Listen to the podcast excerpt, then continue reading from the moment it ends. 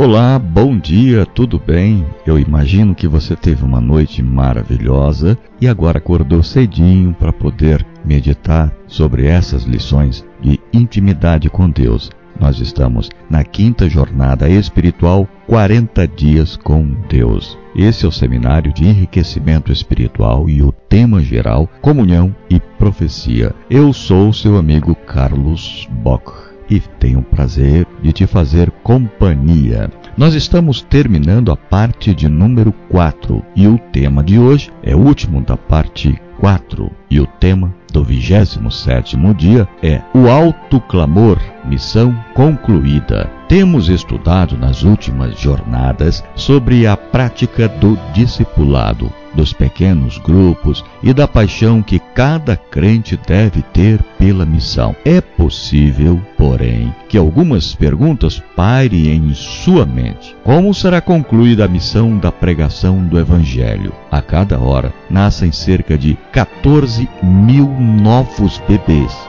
e morrem aproximadamente 6 mil pessoas, dando um superávit de 6 mil pessoas a mais por hora. Como será universalizado o Evangelho? Superávit de 8 mil pessoas por hora. São 192 mil pessoas por dia. 70 milhões de pessoas a mais a cada ano. É como se fosse uma França surgindo em cena a cada ano. Como será terminada a missão do Evangelho? Do ponto de vista humano, pode parecer uma missão impossível, mas as Escrituras sagradas não deixam dúvida sobre o cumprimento da missão. Será pregado esse Evangelho do Reino por todo o mundo, para testemunho a todas as nações. Então virá o fim. Mateus capítulo 24, verso 14.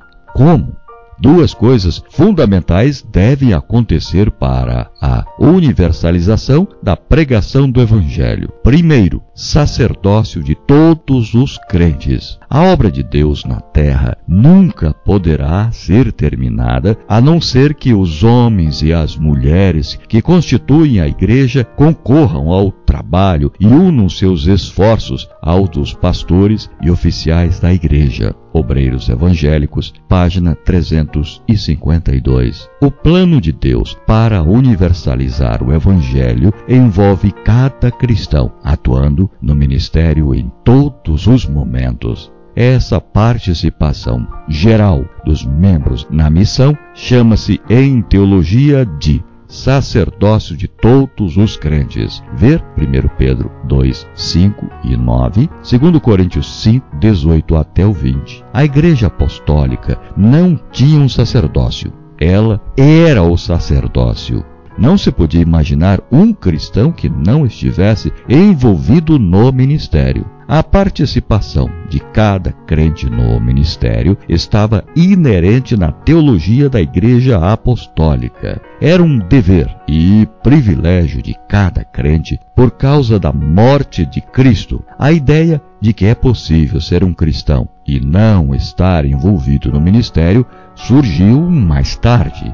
Segundo, a manifestação do Espírito Santo. Outra coisa fundamental que deve acontecer para a universalização do Evangelho e preparar o caminho para a volta de Cristo é a chuva serôdia. O apóstolo João viu o remanescente de Deus sobre a forma de três anjos ou mensageiros que cruzam os céus rapidamente, a fim de proclamar em alta voz as três mensagens Apocalipse capítulo 14, versos 6 até o 10. Aqui é mostrada a natureza da obra do povo de Deus. Os filhos de Deus têm uma mensagem de importância tal que são descritos como voando ao apresentá-la ao mundo. Possuem o pão da vida para o mundo que perece de fome. O amor de Cristo os constrange essa é a última mensagem. Nenhuma outra lhe seguirá. Não haverá mais convites de misericórdia a ser feitos depois que essa mensagem houver concluído sua obra.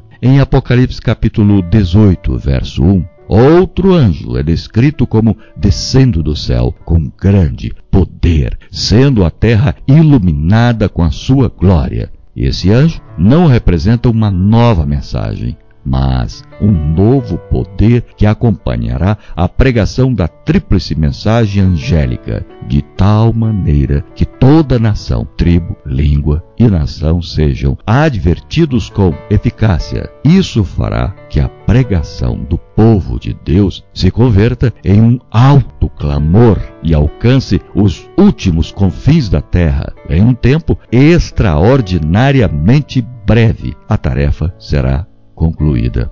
Tempo escatológico.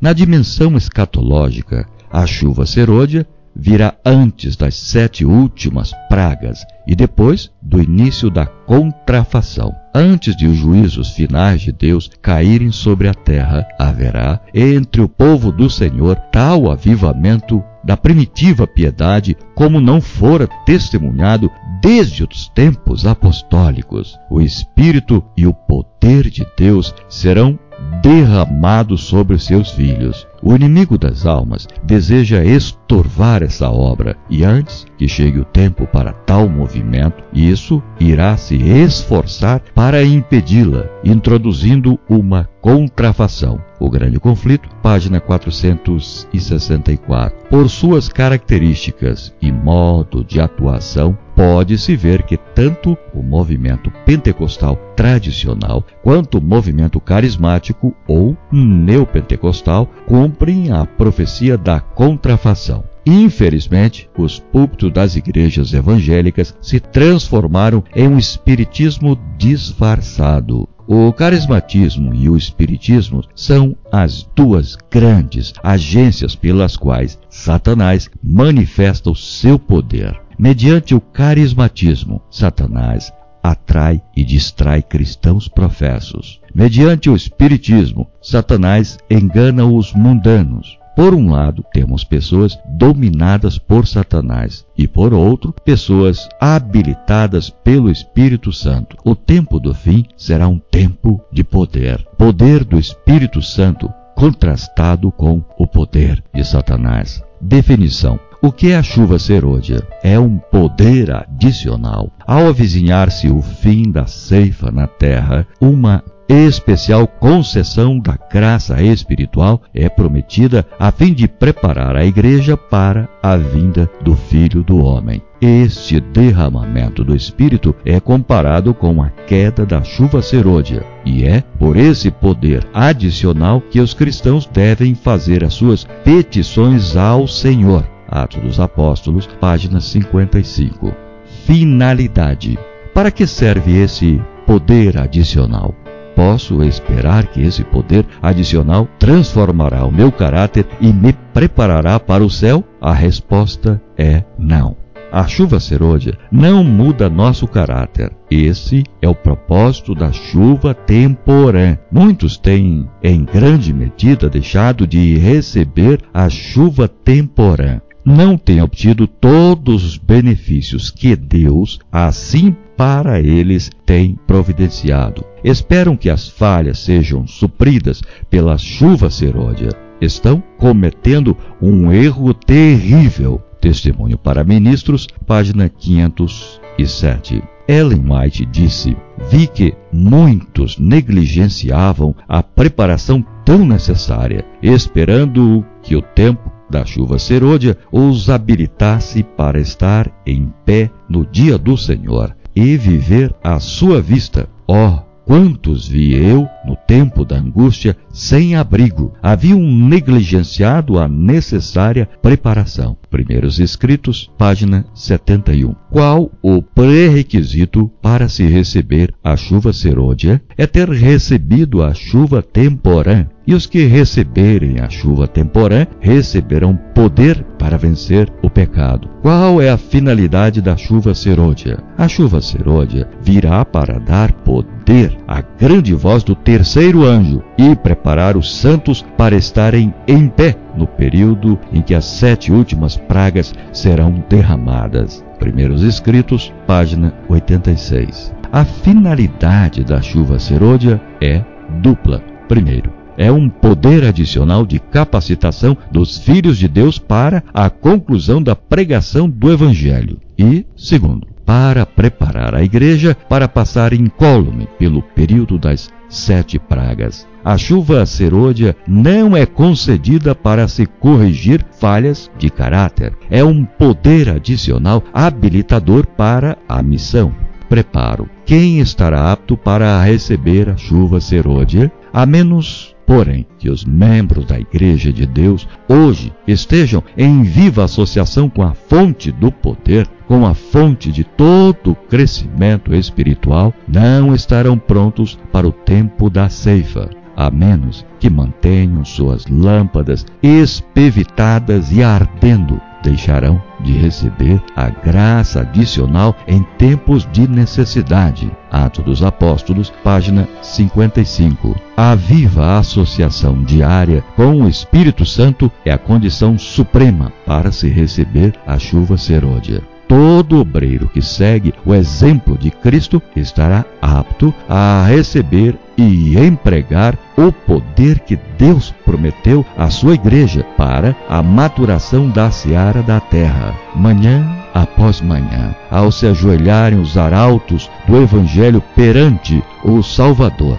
renovando-lhes seus votos de consagração. Ele lhes concederá a presença do seu Espírito, com seu poder vivificante e santificador. Ao saírem para seus deveres diários, têm eles a certeza de que a invisível atuação do Espírito Santo os habilita a ser cooperadores de Deus. 1 Coríntios, capítulo 3, verso 9. Livro Atos dos Apóstolos, página 56. A associação viva e diária com o Espírito Santo, exemplificada por Cristo, é chamada de chuva temporã. O tempo dessa chuva é o de crescimento e purificação, a fim de que o crente esteja preparado para receber poder adicional que virá com a chuva serôdia. A obra da purificação ou santificação é o tempo da vitória e da purificação do pecado. Quantos estarão preparados? A parábola das dez virgens, retrato da igreja remanescente. Mateus capítulo 25, verso 1 até o 13 mostra que pelo menos metade delas estavam carentes do poder do Espírito Santo. Cinco estavam desprevenidas. Faltava-lhes o azeite, símbolo do Espírito Santo. Não se entregaram à operação do Espírito Santo. Não permitiram que a velha natureza fosse transformada. As cinco loucas contentaram-se com uma obra superficial. Não conheciam profundamente a Deus. Não tiveram comunhão diária com Ele. Resultados da chuva serôdia. Um dos resultados da chuva serôdia é o alto clamor. Não alto no sentido de barulhento, mas uma poderosa presença do Espírito Santo que move os mensageiros humanos. Em um tempo breve, a tarefa da pregação do Evangelho será concluída. Então, a mensagem do terceiro anjo se avolumará num alto clamor e a terra inteira será iluminada com a glória do Senhor. Evangelismo, página 693. Mensagem: Depois dessas coisas, vi descer do céu outro anjo, que tinha grande autoridade, e a terra se iluminou com a sua glória. Apocalipse capítulo 18, verso 1. Esse anjo conhecido como o quarto anjo, não representa uma nova mensagem, mas um novo poder que acompanhará a pregação da tríplice mensagem angélica de Apocalipse 14. É conhecido como o alto clamor do terceiro anjo, embora o conteúdo da mensagem do quarto anjo se pareça mais com a mensagem do segundo anjo. Caiu, caiu a grande Babilônia. Apocalipse capítulo 18, verso 2 e capítulo 14, verso 8. Em Testemunhos para Ministros, página 92, lemos: Esta é a mensagem que Deus manda proclamar ao mundo. É a terceira mensagem angélica que deve ser proclamada com alto clamor e regada com o derramamento de seu espírito em grande medida. Qual é o conteúdo da mensagem do alto clamor? É a mensagem sobre a justificação pela fé. E o que é justificação pela fé? É a obra de Deus ao lançar a glória do homem no pó e ao fazer pelo homem aquilo que ele por si não pode fazer. Testemunho para Ministros, página 456. E o que não podemos fazer? Não podemos nos salvar. Nossa única esperança é Jesus Cristo. Justificação pela fé é a essência das três mensagens angélicas. O que quer dizer dar glória a Deus? é não dar glória ao ser humano. Adorar a Deus é não adorar o ser humano. Se pensarmos que, de alguma maneira, podemos nos salvar, então tomamos uma parte da glória para nós e acabamos adorando a nós mesmos em vez de Deus. Caiu, caiu Babilônia. Babilônia tem que ver com Babel, implica na tentativa de salvar-se por si mesmo que é o mesmo que salvação pelas obras. Imagem da besta é a combinação do poder religioso e do poder político, igreja mais Estado. É impor um dever religioso como poder do Estado. Aí entra o uso do poder do governo para impor o domingo como dia de guarda e submissão à Babilônia. Mesmo para o povo de Deus, é difícil aceitar a justificação pela fé. Só em Jesus está a nossa esperança da salvação. Conquanto pensem que se estão entregando a Deus, tem ainda grande dose de presunção. Almas conscienciosas que confiam parcialmente em Deus e parcialmente em si mesmos. Não esperam em Deus para ser guardadas por seu poder, mas confiam na vigilância contra a tentação e no cumprimento de certos deveres para serem por ele aceitas. Não há vitória nessa espécie de fé. Essas pessoas lutaram sem propósito algum. Têm a alma em contínua escravidão e só encontrarão descanso quando puserem seus fardos aos pés de Jesus. Mensagens Escolhidas, volume 1, página 353. O descanso em Cristo é obtido quando se vai a Jesus e se aceita sua graça cada dia. Isso é tudo que podemos fazer para nossa salvação, ou seja, viver em permanente comunhão com Ele. Esse é o segredo. Deus oferece o poder a nós e nós o buscamos a cada momento. Elementos que Deus usará. De que elementos Deus se valerá para dar a mensagem do alto clamor? Assim será proclamada a mensagem do terceiro anjo. Ao chegar o tempo em que ela seja dada com o máximo poder, o Senhor operará por meio de humildes instrumentos, dirigindo a mente dos que se consagraram ao seu ministério. Os obreiros serão antes qualificados pela unção do seu espírito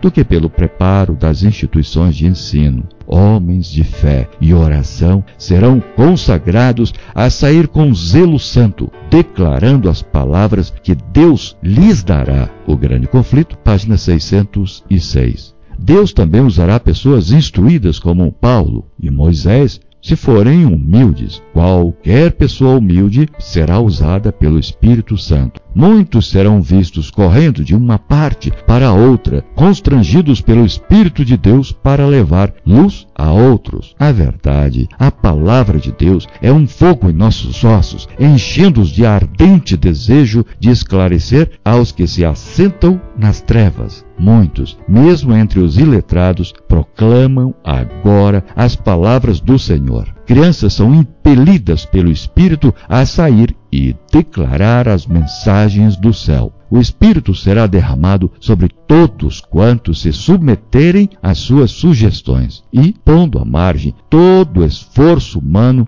suas regras inibidoras e cautelosos métodos proclamarão a verdade com a força do poder do Espírito. Multidões receberão a fé e se unirão aos exércitos do Senhor. Livro Evangelismo, página 700. Será tempo de grande manifestação de poder, do poder de Cristo e poder de Satanás. Servos de Deus, com o rosto iluminado e a resplandecer de santa consagração, se apressarão de um lugar para outro a fim de proclamar a mensagem do céu por milhares de vozes em toda a extensão da terra será dada a advertência. Prodígios serão feitos, os doentes serão curados e maravilhas seguirão aos crentes. Satanás também opera com prodígios de mentira, fazendo mesmo descer fogo do céu à vista dos homens. Assim, os habitantes da terra serão levados a se decidirem. Livro Evangelismo, página 700 e 701. Convite. A chuva serôdia encontrará muitos fiéis plenamente preparados,